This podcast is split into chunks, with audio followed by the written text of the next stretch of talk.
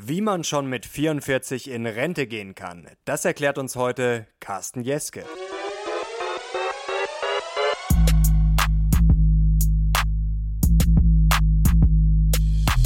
Servus Leute und herzlich willkommen in einer brandneuen Podcast-Folge der Mission Money. Wir haben heute ein Interview mit dem Frugalisten Carsten Jeske für euch am Start. Und er wird uns erklären, wie man es schafft, schon mit 44 Jahren in Rente zu gehen. Viele Frugalisten schaffen ihre finanzielle Freiheit mit der Hilfe von Aktien. Und wenn auch ihr den Börsenhandel mal ausprobieren wollt, habt ihr jetzt die Chance beim Börsenspiel Trader 2019 der Commerzbank mitzumachen. Hier könnt ihr endlich mal spielerisch euer erstes Depot zusammenstellen und euch im Trading ausprobieren. Und auch die Profis unter euch kommen auf ihre Kosten. Ihr könnt verschiedene Handelsstrategien testen und euer Können beweisen.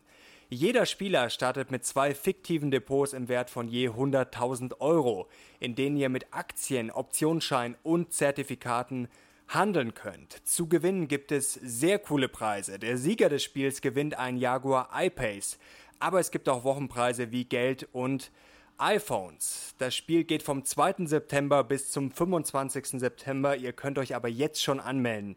Auch während der Spielzeit ist die Anmeldung noch jederzeit möglich. Die Teilnahme ist natürlich kostenlos und wer jetzt mitmachen will, kann sich unter folgendem Link registrieren: www.trader2019.com. Den Link findet ihr natürlich auch nochmal in der Beschreibung dieser Podcast-Folge. Und wir sind heute back mit einem sehr spannenden Gast. Sein Name ist Carsten Jeske.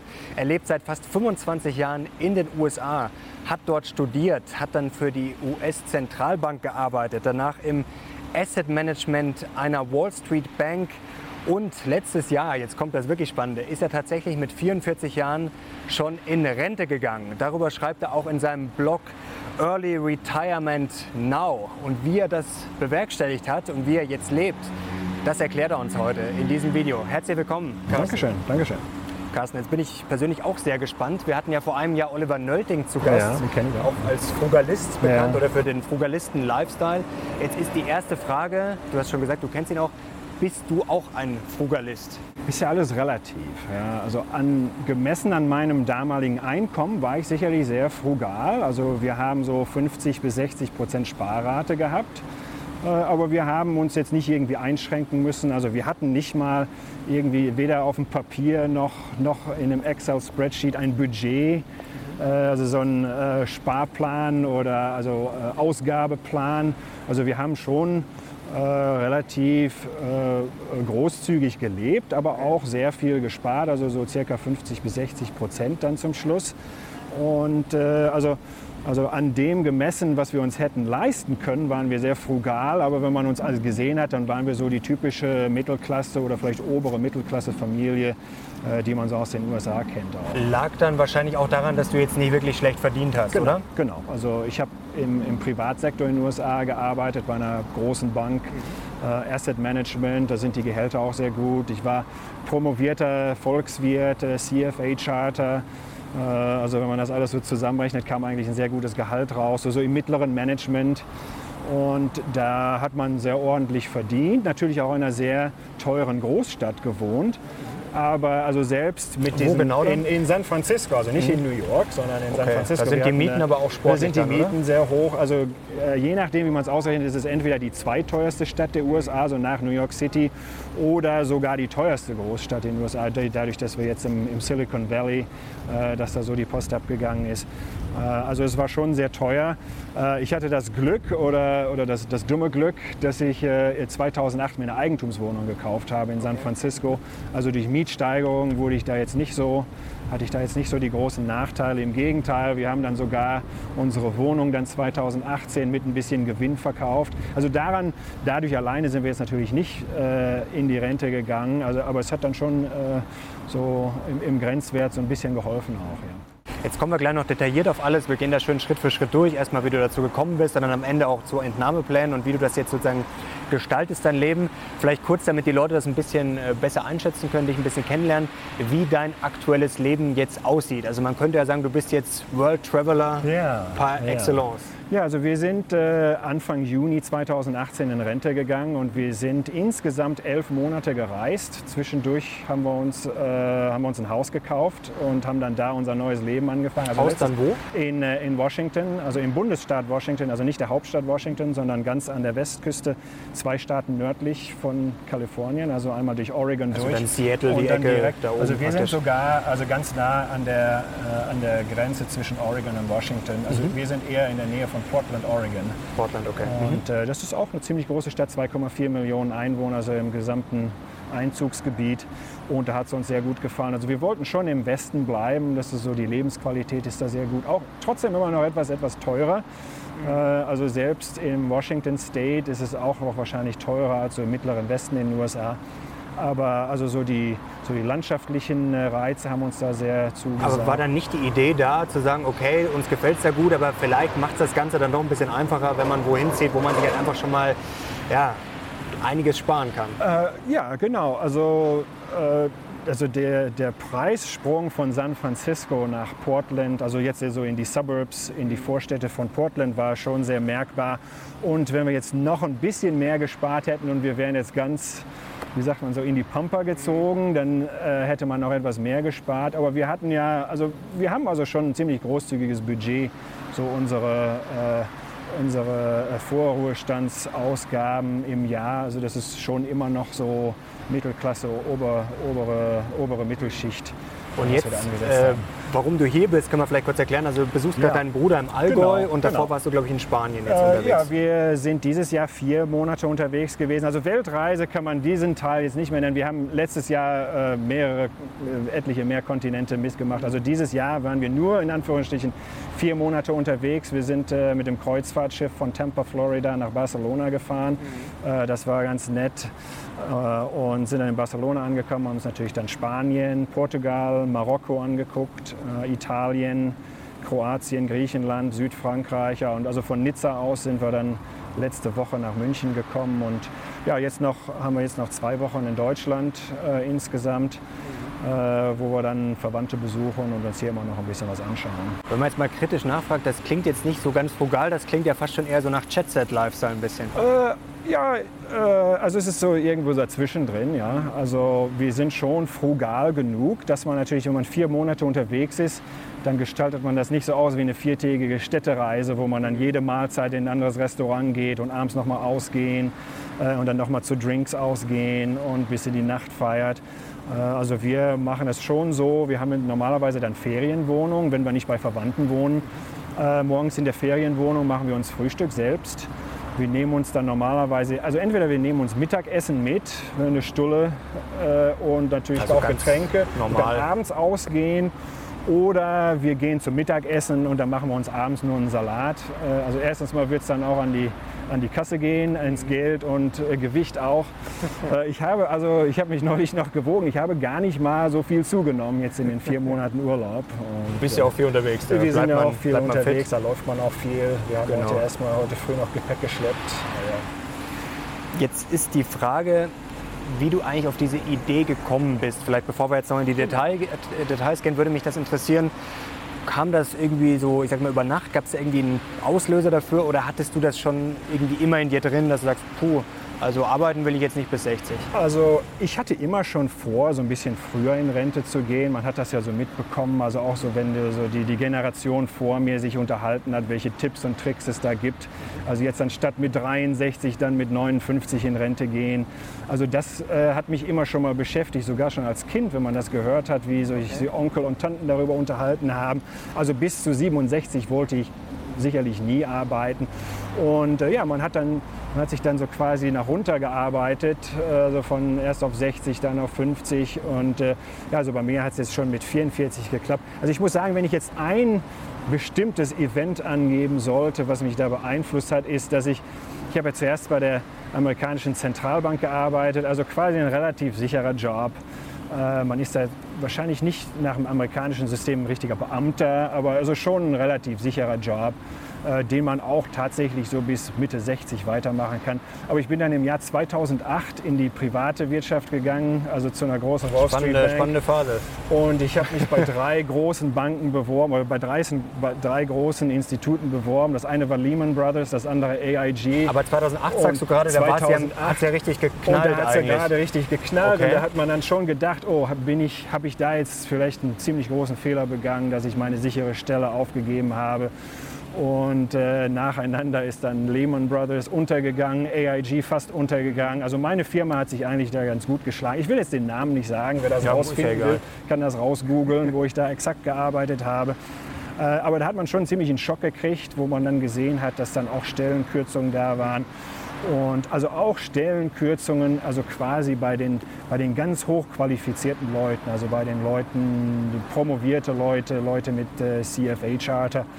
Und äh, dass, da, dass man sich da also quasi nie langfristig auf seinen Job verlassen kann. Obwohl, ich meine, so im Finanzsektor, also man bekommt dann jeden, jedes Jahr so einen Bonus ausgezahlt. Und da hat sich dann also quasi schon so eingraviert bei mir, also ich lebe von meinem Grundeinkommen und jedes Jahr den Bonus oder sogar noch mehr als den Bonus, den bunkere ich in, äh, in guten äh, Geldanlagen, also Aktien. Und also ich habe zum Beispiel März, also Ende Februar 2009 dann meinen ersten Bonus ausgezahlt bekommen. Also so viel Geld, wie ich noch nie auf dem Konto hatte. Und äh, den habe ich dann natürlich dann auch ganz kaltschnäuzig einfach in Aktien investiert, also quasi fast zum Tiefpunkt, als der S&P rund 700 Punkte war. Jetzt musst du natürlich sagen, du hast, hattest natürlich schon auch ein bisschen Glück. Also gut, Ja, dass du jetzt absolut, gut verdienst, ist ja auch absolut. Leistung. Das ist ja Genau, sozusagen jetzt genau. kein, kein äh, reines Glück, aber dass du dann natürlich noch einen Bonus kriegst und dann den reinsteckst, wenn es ganz also das ist. Glück des Tüchtigen. Ist man schon- sagen, genau, ja. klar. Und äh, also ja, ich muss also auch sagen, also meinen ersten Job habe ich 2000 bekommen. Ich hatte sogar als Student immer schon so ein bisschen mit Aktien gespart, aber das war natürlich alles so Spielgeldbeträge. Äh, nur, dass man schon mal so ein bisschen äh, so Erfahrung bekommt. Aber dann 2000 meinen ersten Job bekommen. Also auch quasi so durch die Talsohle durch weiter. War das dann bei der FED schon? Das war, oder? das war schon Vielleicht die FED. kannst du ganz kurz äh, noch erklären, Ja. wirklich nur ganz kurz, was du da gemacht hast, weil nicht, Genau. dass die Leute jetzt noch denken, du warst Genau. mal Zentralbankchef zwischendurch Genau. und hast die Zinsen angehoben oder Weil- gesenkt. Genau, genau. Ich habe, äh, also zwar die amerikanische Zentralbank ist ja ganz interessant aufgebaut. Es gibt das Federal Reserve Board in Washington.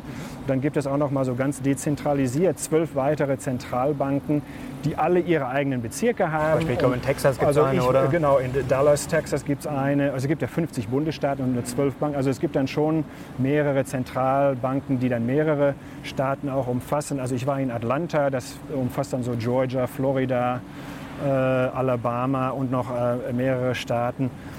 Und jede einzelne Zentralbank hat dann seinen eigenen Entscheidungsträger, der Präsident der Zentralbank, der dann auch mit zur, zur FOMC äh, dann äh, die Entscheidungen macht. Also ich persönlich habe keine Entscheidung gemacht, aber ich habe die Entscheidungsträger äh, bei dieser Entscheidung vorher beraten und wir haben dann so, wir haben natürlich durchgehend unsere eigenen Prognosen gemacht. Also nicht, wir haben nicht nur gearbeitet, als dann achtmal das Jahr äh, unser Präsident dann nach Washington gereist ist, aber wir haben dann schon durchgehend so, äh, also es kommt, also Payroll Employment Numbers kommen raus und dass wir da unsere eigene Analyse zu gemacht haben. Wir haben unsere eigenen Prognosen gemacht äh, und dann auch die äh, quasi die, die Recommendations, die Empfehlungen gemacht, was die Zentralbank denn machen sollte. Wurde nicht immer drauf gehört, aber äh, Sonst würde es jetzt also vielleicht war- anders aussehen.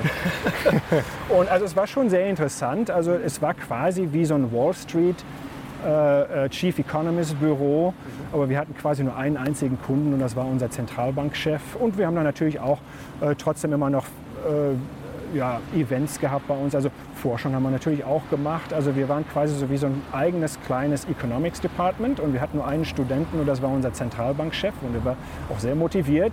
Wahrscheinlich äh, äh, viel motivierter als so der durchschnittliche College-Student. Und ähm, der, äh, also es war schon ein sehr guter Job und es war natürlich so das Sprungbrett, äh, was ich so im Hinterkopf immer schon hatte, äh, von da aus dann auch zur Wall Street zu gehen.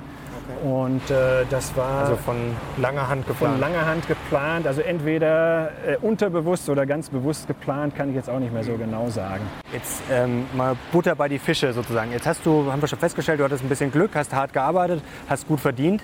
Jetzt hat das natürlich nicht zu Hause jeder leider. Also manche verdienen halt ein paar Euro weniger oder Dollar als du. Ist ja auch vollkommen okay. Würdest du jetzt trotzdem sagen, wenn uns die Leute jetzt zuschauen, und hoffentlich sind es einige, dass das jeder schaffen kann? Genau. Würdest du das sagen? Ja, und zwar, also es gibt ja, es gibt ja nicht so ein 0-1-Denken. Es ist ja quasi so ein gesamtes äh, Spektrum. Also ich hatte eine Sparrate von ca. 50 bis 60 Prozent und worauf du damit hinauf kannst, ist, dass du dann quasi schon so viele Jahre und Jahrzehnte vor der gesetzlichen Rente in Rente gehen kannst, das dann quasi überbrücken kannst. Und dann, selbst wenn die gesetzliche Rente kommt, die ist ja in Amerika auch nicht so großzügig, dass man das dann immer noch aufstocken kann. Und jetzt am anderen Ende kann man sagen, es gibt ja Leute, die sparen vielleicht so 10 Prozent von ihrem Nettoeinkommen. Das wäre schon genug, wenn man das von ganz Anfang an macht, bis zum Rentenzeitpunkt. Man investiert das in Aktien, Aktienfonds. Also selbst wenn man sich da nicht die Hände schmutzig machen will, so, so breit gestreute ETFs.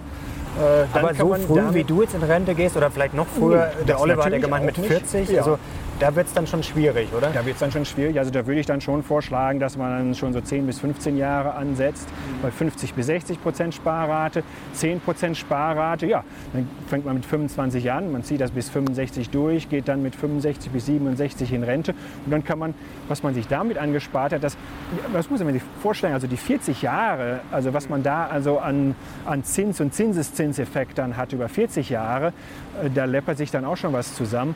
Wogegen das, was ich angespart habe, also ich würde sagen, so circa 50 Prozent unseres jetzigen Geldvermögens, das ist also quasi die Cost Basis. Das ist das, was wir reingepumpt haben. Und nur die anderen 50 Prozent sind dann wirkliche Kapitalerträge. Wogegen, wenn man jetzt über 40 Jahre kleinere Geldbeträge spart, dann kann es natürlich schon vorkommen, dass du von 100 Dollars, die du dann hast, hast du vielleicht nur 15 Dollar selbst eingezahlt und 85 sind tatsächlich dann die Erträge schon. Mhm. Jetzt wollen wir trotzdem ambitioniert bleiben und sagen mal, okay, wir wollen jetzt versuchen, früher in Rente zu gehen. Ist ja jetzt egal, ob mit 40 oder mit 50. Wie fängt man denn da an? Also wie hast du angefangen? Du hast jetzt vorher gesagt, du hast jetzt keine Excel-Sheets genommen und das alles durchgerechnet, aber du musst ja schon irgendwie dir einen Plan gemacht haben, weil sonst, klar, wir sparen alle ganz gerne mal, kaufen alle gerne Aktien, aber du musst ja irgendwann mal angefangen haben zu sagen, okay, ich rechne mir das jetzt mal zumindest halbwegs durch, habe ein Ziel, dass ich sage, okay, ich will in zehn Jahren wir mal eine Million äh, haben oder zwei Millionen oder was auch immer. Und was muss ich dafür tun? Also wie fängt jetzt da jemand zu Hause, der sich vielleicht mal so einen groben Plan machen will, wie fängt man da an? Also man kann das natürlich schon über so ein Spreadsheet machen. Ja. Also du guckst dir an, was du heute verdienst äh, und natürlich dein Nettoeinkommen. Dann kannst du sagen, dann vielleicht 20, 30 Prozent kann man davon abzweigen. So habe ich übrigens auch angefangen. Also mein erster Job bei der Fed habe ich so 25 bis 30 Prozent gespart und habe ich gedacht, oh, das ist ja ganz toll. Also da bin ich ja viel größer, viel größere Sparrate als so der durchschnittliche Amerikaner mit seinen 4, 5 Prozent. Äh, aber natürlich immer noch nicht so viel, wie so viele Leute äh, in, in, dieser äh, Fugalistenbewegung heute. Aber dann kann man natürlich schon mal sagen, also man schreibt das dann fort und dann sagt man, ja, dann kann man natürlich so einen erwarteten Ertragssatz da anrechnen. Also ich würde sagen, also damals habe ich wahrscheinlich so gesagt 2% Inflation, 7% Nominalverzinsung, also 5% reale Verzinsung. Das kann man natürlich auch mal ganz äh, ganz pessimistisch sein und dann sagt man, ich nehme jetzt nur so drei oder vier Prozent reale, reale Erträge, also selbst bei Aktien, also ganz langfristig gesehen. Also sieben ist ja schon sportlich. Das wäre ja schon sportlich. Also, also auf lange Sicht, dass man das wirklich immer kriegt pro Jahr durchschnittlich ist natürlich schon genau. viel. Äh, also sieben Prozent nominal. Also ich glaube, in den USA hatten wir so rund 6,7 Prozent reale Erträge über die letzten 140 Jahre oder so.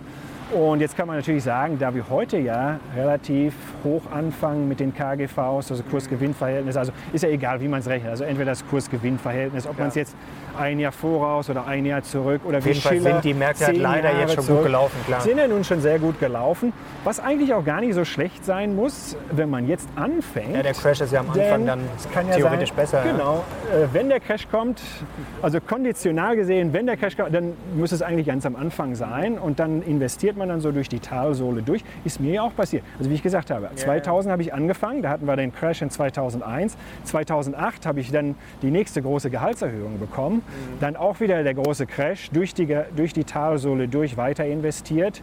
Also nicht mal irgendwas mit Market Timing. Also, äh, Hast du dann einfach über gemacht. Sparpläne? Ich habe das einfach über Sparpläne. Also das ist natürlich jetzt auch länderspezifisch. Äh, also in den USA gibt es diese 401k-Plans. Yeah. Das sind diese äh, Sparpläne, die man durch seinen, äh, durch seinen äh, Arbeitsplatz bekommt. Mhm. Und da kann man selbst äh, damals waren das so rund 18, 18.500 Dollar. Jetzt sind es, glaube ich, sogar schon 19.000 Dollar. Kann man selbst reinlegen, ohne dass darauf Einkommensteuern fällig werden. Mhm. Und äh, der Arbeitgeber gibt dir dann noch was dazu. Und das Tolle daran ist, dass das, was dir dein Arbeitgeber dazu gibt, da brauchst du keine Sozialversicherungsbeiträge. Ja, okay, das ist super. Also es äh, ist schon unschlagbar günstig. Mhm. Äh, natürlich, äh, Steuern muss man irgendwann doch bezahlen, aber es rechnet sich schon, wenn man quasi als Hochverdiener, wenn man arbeitet, hat man natürlich einen höheren Grenzsteuersatz. Mhm. Und wenn man dann in Rente geht, dann ist man in einer niedrigeren Steuerklasse und dann zahlt man dann weniger Steuern darauf. Also da ist diese Steuerarbitrage also schon ganz, ganz beachtlich. Und dann in Amerika kommt noch dazu, also ich habe vorher in Kalifornien gearbeitet, mhm. äh, einer der höchsten Grenzsteuersätze überhaupt äh, in, der, in der ganzen Nation. Dazu nochmal 35 Prozent Grenzsteuersatz in den USA, also auf der Bundesebene. Mhm. Ja, und jetzt bin ich natürlich im Bundesstaat Washington. Da gibt es gar keine Einkommensteuer auf Staatsebene, sondern nur in Anführungsstrichen die äh, Steuer auf dein, auf dein Bundeseinkommen, aber halt auch zu einem niedrigeren Steuersatz. Mhm. Und äh, ja, das rechnet sich schon, äh, dass man da diese, diese, also, also alle diese Steuertricks mitmacht.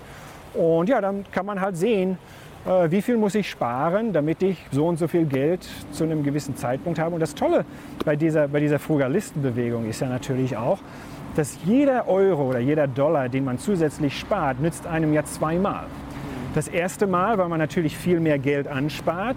Und das zweite Mal, weil natürlich auch das, das Spartarget, also das Sparziel, natürlich dann auch niedriger sein muss, weil man sich daran gewöhnt, mit weniger Geld zurechtzukommen. Mhm. Äh, ist man halt Frugalist, man findet alle möglichen Tricks, wie man weniger Geld ausgibt. Also wir haben es jetzt natürlich auch nicht auf die Spitze getrieben. Das, hast, das hast du ja schon angedeutet, dass du ja. jetzt nicht auf wirklich viel verzichten musstest. Gab es irgendwas, weil du jetzt gut verdient hast, okay? Gab es irgendwas, worauf du jetzt gesagt hast, okay, darauf muss ich jetzt halt verzichten, wenn ich wirklich dann ambitioniert sein will? Ja, also nicht, dass es mir, nicht, dass ich es großartig äh, jetzt vermisst hätte, aber ich habe natürlich dann auch als Frugalist auch keine neuen Autos gekauft. Ja, man kauft sich dann so ein Auto drei oder vier Jahre alt, fährt das dann bis auf immer, bis es dann zusammenfällt und dann kauft man sich wieder ein drei Jahre altes Auto. Also das wäre zum Beispiel ein Beispiel. Also anstatt Waren dann Urlaube drin in der Zeit? Ja, natürlich alle, alle Urlaube. Also wir sind immer dahin geflogen, wo wir hin wollten. Äh, also wir sind mehrmals im Jahr in Urlaub geflogen. Äh, das sind dann auch manchmal so ganz auf, äh, auf Geratewohl mal, weit, mal rumgefahren. Äh, oder es hat mal jemand gesagt, hey, soll man nicht zum Grand Canyon fahren? Wir wollen mal einmal durch den Grand Canyon durchwandern an einem Tag. Äh, und da habe ich gesagt, ja klar, wann, wann wollen wir los? Und dann sind wir da hingeflogen, haben natürlich noch ein bisschen, bisschen weiter Urlaub draus gemacht, sind dann zu den anderen Nationalparks auch noch mitgefahren. Und ja, also einschränken in der Sicht mussten wir uns eigentlich nie. Also zum Beispiel, um mal ein Beispiel zu nennen, als ich dann in Rente gegangen bin und ich habe das dann im Büro bekannt gegeben, waren alle Leute überrascht und da habe ich gesagt, jawohl, Klopf auf Holz, also das ist ja, ist ja toll. Also es ist noch niemandem aufgefallen, dass, dass wir nun ausgerechnet überschwänglich sparsam sein, äh, sein sollten. Also wir, äh, also es ist, äh, aber es liegt natürlich dann auch daran, dass wir ein relativ hohes Einkommen hatten ja. äh, und äh, halt immer die Einstellung hatten, ja, wir haben Geld übrig, das muss man ja nicht alles ausgeben. Also warum müssen wir uns jetzt alle zwei, drei Jahre ein neues Auto kaufen? Äh, und das hat man dann halt einfach angelegt. Was ist denn aus, sich, aus deiner Sicht äh, der größte Fehler? Jetzt warst du in einer Investmentbank, bist auch in dieser Community unterwegs. Wenn man jetzt einmal weniger Einkommen hat, dann muss man natürlich auf irgendwas verzichten. Genau. Was ist denn jetzt aus deiner Sicht der größte Fehler, wo die Leute, das Auto haben wir schon besprochen, wo die Leute einfach sehr viel Geld verballern, genau. mit dem sie vielleicht sehr viel erreichen könnten? Was ja. ist da aus deiner also, Sicht? Das ja, drei Kategorien. Das sind ja so die drei Standardkategorien: Wohnen, Auto und Essen. Ja, also in einem viel zu großen Haus wohnen. Äh, das ist ja gerade in Amerika so gang und gäbe, dass man nicht fragt, wie viel Haus brauchen wir eigentlich, sondern dass man zur Bank geht und fragt, also hier ist unser Einkommen, wie viel Haus können wir uns leisten Ja, okay. und dann quasi mit diesem Schein von der Bank shoppen geht und dann vielleicht noch mal ein bisschen rüber geht, weil er sagt, ja okay, also das Haus, äh, ja jetzt ist es so 20.000 Dollar drüber, ach, das legen wir auch noch mit da drauf und dass man dann viel mehr Haus hat, was man, was man eigentlich braucht. Ähm, äh, dann beim, äh, beim Auto, ja, ständig neue Autos, alle zwei, drei Jahre ein neues Auto. Dann natürlich auch nicht das, das Auto, was einen einfach zum Punkt A zum Punkt B bringt, sondern das Auto, mit dem man dann ein bisschen angeben will, also PS-starke Autos. Äh, und äh, beim Essen natürlich auch, also anstatt zu Hause zu kochen, äh, jeden Tag essen gehen, man kommt nach Hause, macht den Kühlschrank auf, ist nichts drin.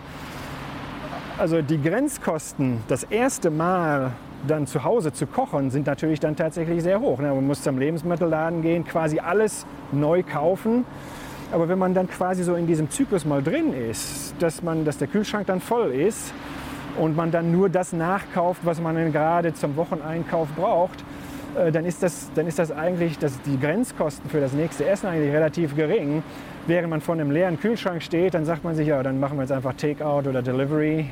Und äh, das kostet sogar weniger, als dann einmal den Kühlschrank neu aufzufüllen. Und äh, Was, äh, Thema Essen spielt ja auch schon in eine Beziehung rein. Wie kann man Genau. sich denn das mit deiner Frau vorstellen? Also erste Frage, wie lange kennst du sie schon? Ihr habt jetzt eine, Ja. äh, eine fünfjährige Tochter. Ja. Es ist ja die Frage, äh, wie verklickert man das sozusagen der Frau? Also hatte die von Anfang an äh, denselben Lifestyle oder Genau. hat die erstmal sich gedacht am Anfang, Mensch, der Typ spinnt ja, der will mit 44 in Genau. Rente gehen? Oder also wie lief der das? Typ verdient viel, da Genau. hänge ich mich an den mal dran und dann eröffnet er mir, ja, jetzt Genau. müssen wir aber sparen. Hier und gibt es dann mal die neue Chanel-Tasche und so weiter und so fort. Genau, genau. Und nee, also wir waren einfach von Anfang an da äh, äh, genau gleich. Also wir, ich sage immer so, wir haben zwar unterschiedliche, unterschiedliche, unterschiedliche Könnensbereiche, was wir gut können, aber so die gleichen Werte auch. Ja? Also wir müssen nicht äh, großartig ausgehen. Uns schmeckt es eigentlich zu Hause am besten. Meine Frau kocht exzellent.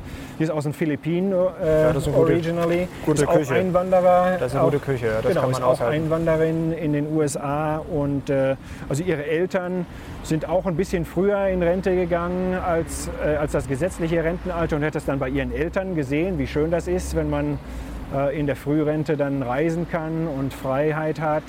Und also da war sie eigentlich von mir, äh, also mit meinen Ideen, also gleich von ganz von Anfang an hatte sie da die gleichen Ideen und äh, äh, ich, ich habe ihr gesagt, also wenn du jetzt eine Gucci-Handtasche haben willst, dann können wir uns die auch noch leisten. Äh, aber wollte sie nicht äh, und äh, wir können uns, also wir können uns leisten, aber wir, wir müssen es nicht haben und wir sind auch so glücklich. Jetzt ist natürlich die spannende Frage, wie viel Vermögen du hast. Also du musst es jetzt natürlich nicht verraten. Ja. Ähm, vielleicht kannst du uns eine Hausnummer geben. Und es wäre natürlich spannend, was mich vor allem interessieren würde, gerade für die Praxis, auch für die Zuschauer. Also wo steckt das genau drin und wovon lebst du jetzt sozusagen? Also Genau. lebst du von Dividenden? Verkaufst du schon was? Wie sieht das konkret aus?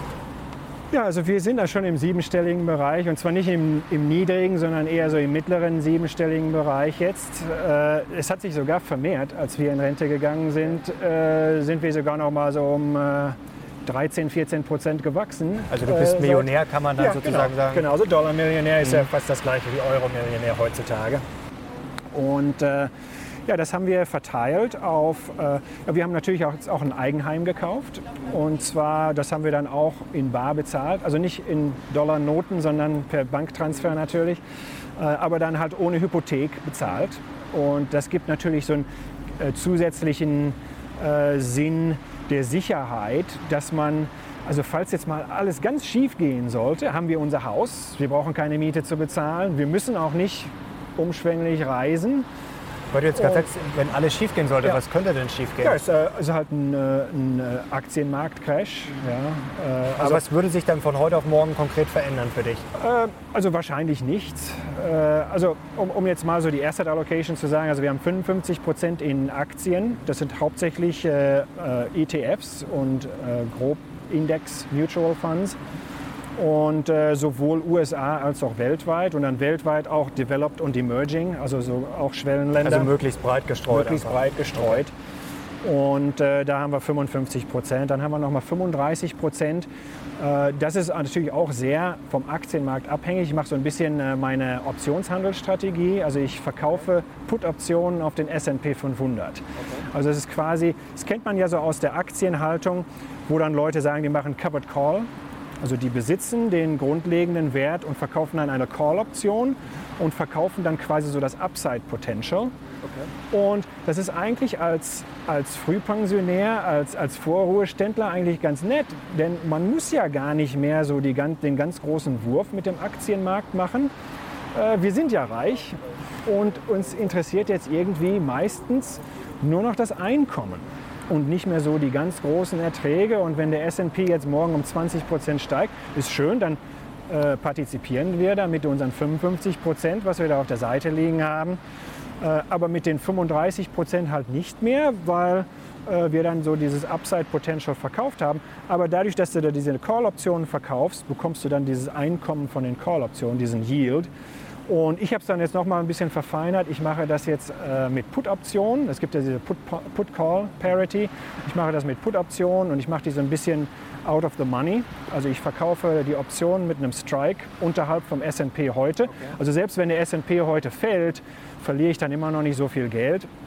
Und was daran äh, ganz nett ist, dass man einerseits das, äh, äh, das, das Principal, also das, das meiste Geld, liegt dann quasi so in festverzinslichen Anleihen. Da gibt es in Amerika ganz gute, äh, so die, äh, das sind nicht die Staatsanleihen, sondern das sind die Anleihen von den Gemeinden und den ja, Bundesländern okay. und die sind dann nochmal steuerbegünstigt. Und da kann man eigentlich in Amerika immer noch relativ gute Renditen erzielen, so rund so ein 3, 3,3 Prozent Rendite auf diese äh, Municipal Bonds. Und dann kriegt man auch noch mal die Rendite auf die Put-Option mit dazu. Weißt du zufällig, wie das für die deutschen Anleger jetzt ist, wenn man, also kommt man da auch ran und wie sieht es dann mit der Steuer aus? Äh, das sollte man als Deutscher natürlich vermeiden, denn die, die Steuererleichterung gilt wahrscheinlich nur, aber na, beim Steuerberater nachfragen, die Steuererleichterung sollte dann eigentlich nur für amerikanische Anleger gelten, die dann ihre amerikanischen Bundessteuern äh, die dann nach der amerikanischen Bundessteuer äh, von der Steuer befreit sind bei diesen Einkünften. Oh, und das, das, Nette, das Nette bei den, äh, bei den Optionen ist, dass, obwohl das ja ganz kurzfristige Geschäfte sind, und zwar das mache ich dreimal die Woche, da gibt es dreimal die Woche einen, einen Ablaufzeitpunkt, einmal Montag, Mittwoch, Freitag. Also heute ist Montag, wenn ich zurückkomme, dann gehe ich mal gerade an mein Telefon und gucke, wie da so die, die Aktien stehen und dann mache ich dann meine Trades heute Abend. Äh, also, also doch kein Rentner, sondern eigentlich ja. Optionshändler. Ja, dann ist man halt Optionshändler dreimal die Woche, also so, was man so nebenbei zum Spaß noch so macht. Und äh, das, das Nette daran ist, dass die dann auch wieder steuerbegünstigt sind, obwohl das ganz kurzfristige Geschäfte sind, sind 60 Prozent der Einkünfte werden als langfristige Kapitalerträge betrachtet und nur 40 Prozent als kurzfristige Erträge. Und äh, aber das, da muss man natürlich dann, also wenn man das aus deutscher Sicht nachmachen will, äh, natürlich beim Steuerberater nachfragen, ob das da in Deutschland auch funktioniert. Äh, und ja, das, das Nette daran ist, dass wir also jetzt die, äh, die, das letzte Jahr haben wir allein von diesen 35 Prozent gelebt. Und bevor ich jetzt zu viel erzähle, also die, die letzten 10 Prozent sind dann in Immobilien angelegt. Und da haben wir dann äh, geschlossene Immobilienfonds. Das sind also Private Equity Fonds. Und da sind Leute gewesen, die, die ich sehr gut kenne. Und äh, die legen dann diese, äh, die machen dann quasi eine GmbH daraus und verkaufen Anteile in der GmbH. Und da geht es also teilweise mit mit äh, 20, teilweise 50, teilweise, äh, ich glaube, letztes Mal hatten wir über 200 Millionen Dollar an Eigenkapital. Und ich bin dann mit meinen kümmerlichen 250 Dollar natürlich auch noch mit eingestiegen. Also das ist dann also auf Freundschaftsbasis, äh, lassen die mich da auch noch so ein bisschen mit investieren. Das, die sind natürlich viel mehr an großen institutionellen Anlegern äh, interessiert. Das ist jetzt schon alles sehr speziell. Ja. Also klar mit, den, mit dem Putz ja. und so weiter. Vielleicht interessiert das auch einige, die da vielleicht wirklich äh, heiß drauf sind. Aber jetzt lassen Sie noch mal sozusagen zum Hausgebrauch kommen. Genau. Jetzt sagen wir Dividenden oder, ja. oder sagen wir, passives Einkommen, genau. wo man jetzt nichts machen muss und auch theoretisch Verkäufe, also diese genau. Entnahmepläne. Genau. Wie, was wären jetzt deine Tipps, um das möglichst einfach, ohne, ohne dass man jetzt noch handeln muss, ohne dass man jetzt der absolute Crack sein muss? Äh, was wären da sozusagen deine Tipps, wie man davon halbwegs äh, leben kann und wie man das um oder halbwegs durchplanen kann? Also was einen in, in unserer Branche natürlich etwas nervös macht, ist, dass man alleine von den Dividenden bei 2-3 Prozent Dividendenrendite kann man natürlich alleine davon wahrscheinlich seine Lebenshaltungskosten nicht unbedingt oder? beschreiten, zumindest am Anfang nicht. äh, man muss dann schon sich darauf einstellen, dass man dann teilweise auch ein bisschen von seinen Anlagen verkauft. Und steuerlich ist das ja gar nicht mal so eine schlechte Sache, ja? denn du verkaufst dann Aktie XYZ und das sind 10.000 Dollar und von den 10.000 Dollar sind nur 4.000 Dollar tatsächlich zu versteuern und die 6.000 Dollar ist ja das Geld, was du reingelegt hast. Also äh, steuerlich ist es ja wahrscheinlich gar nicht so dumm, dass man dann auch ein bisschen was verkauft und äh, dann davon lebt und dann äh, damit äh, dann auch so ein bisschen die Steuern optimiert. Äh, ja, aber da, damit muss man sich natürlich dann äh, darauf muss man sich dann einstellen, dass man auch ein bisschen was verkauft.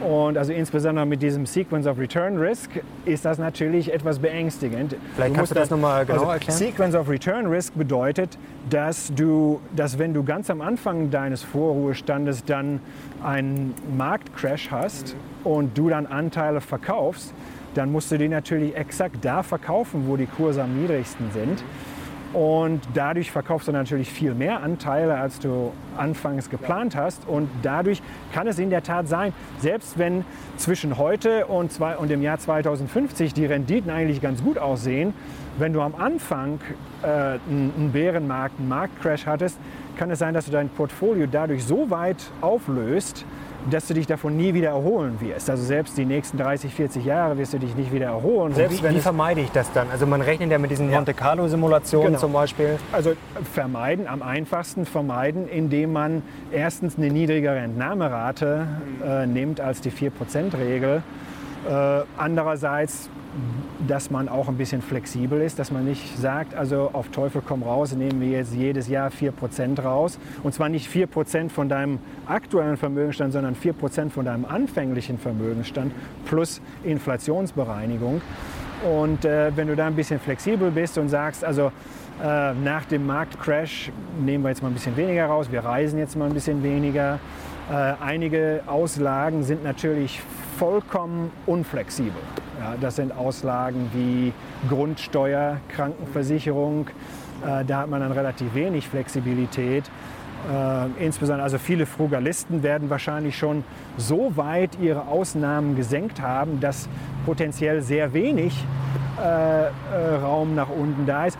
Also meine, mein Vorschlag ist, man, man geht nicht in Rente, wenn man, äh, wenn man mit ganz niedrigem Niveau schon in Rente gehen kann. Man, man geht dann in Rente, wenn man äh, auch ein bisschen was an, an extra Raum hat, mhm. was man dann auch wieder reduzieren kann. Also das, das war halt auch nochmal ein Grund, warum wir jetzt nicht so wie Mr. Money Mustache in Rente gehen, sondern eher so wie dreimal Mr. Money Mustache in Rente gehen können. Und wenn dann was schief geht, dann können wir uns immer noch äh, auf das Niveau von Mr. Money Mustache äh, reduzieren in, in unseren Auslagen.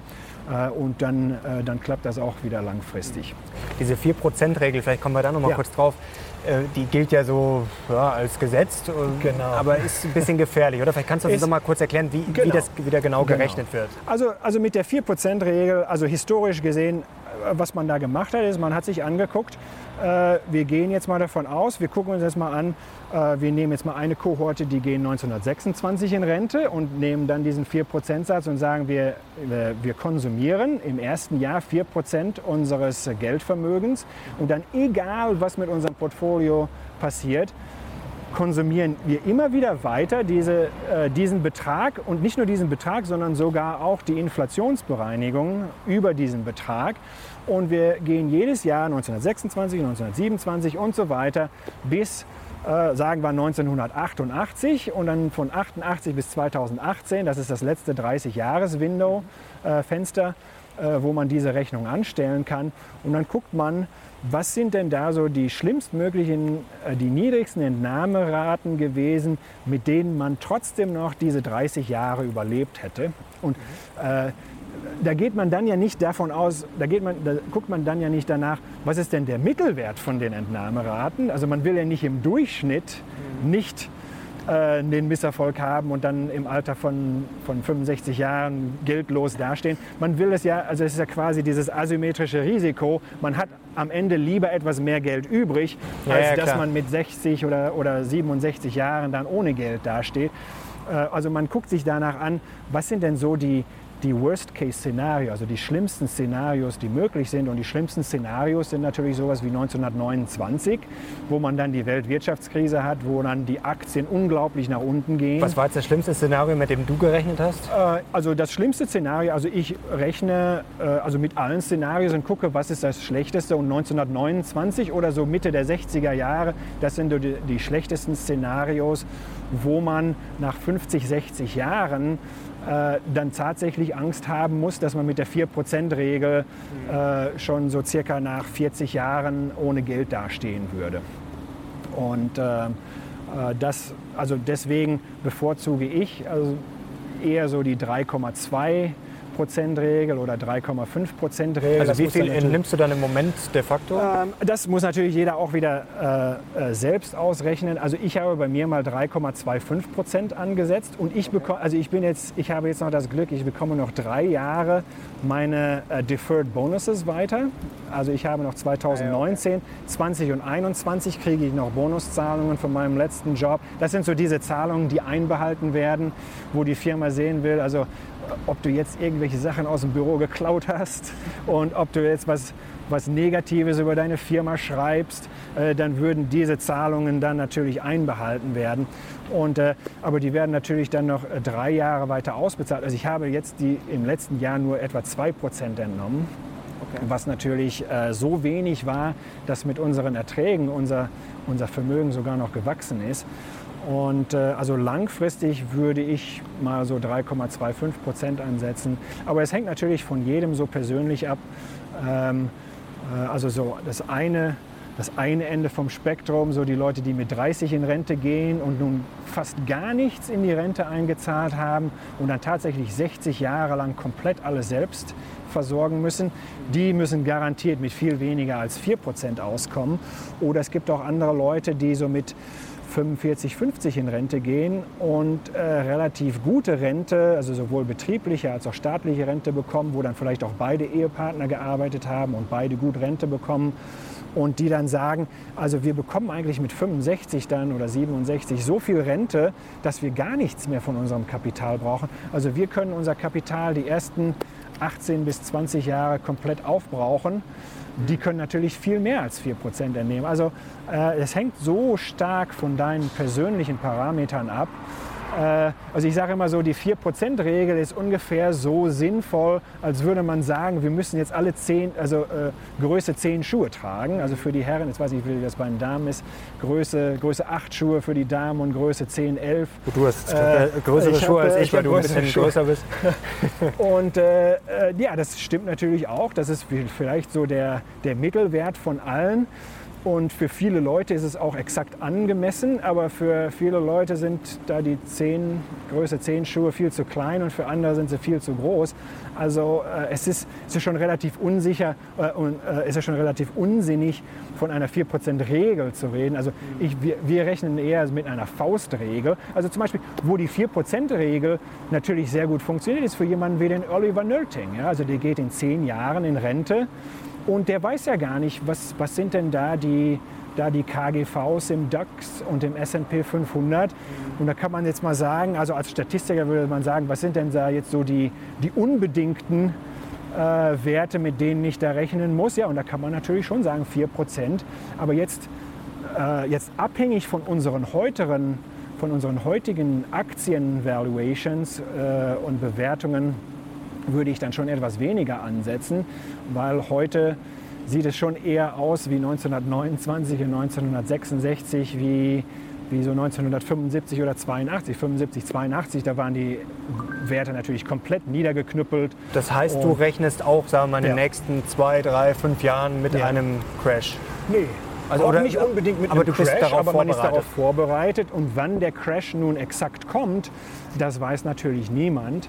Äh, aber man rechnet halt mit, mit weniger Aktienrendite, äh, wie man, also als, als jemand, der, äh, der sich jetzt komplett nach, nach dieser Trinity-Studie bewegt da.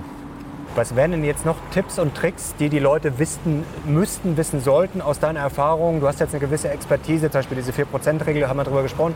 Was sind denn jetzt noch so Sachen, wo man sich vielleicht, wo sich die Leute zu Hause einlesen könnten, sollten, wenn sie sich dafür interessieren oder wenn sie jetzt gerade vielleicht dabei sind, anzufangen und sagen, ich will früher in Rente, was würdest du den Leuten noch ans Herz legen? Also ähm, mein Blog ist ja eher auf die Leute ausgerichtet, die entweder in Rente sind oder kurz vor der Rente stehen oder so drei Jahre vor der Rente stehen und sich mal fragen, worauf muss ich mich denn jetzt gefasst machen, was äh, und äh, die Leute, die jetzt gerade erst so mit dem Aktiensparen anfangen, also ja, so diese, diese Blogs wie, wie Mr. Money Mustache oder Frugalisten.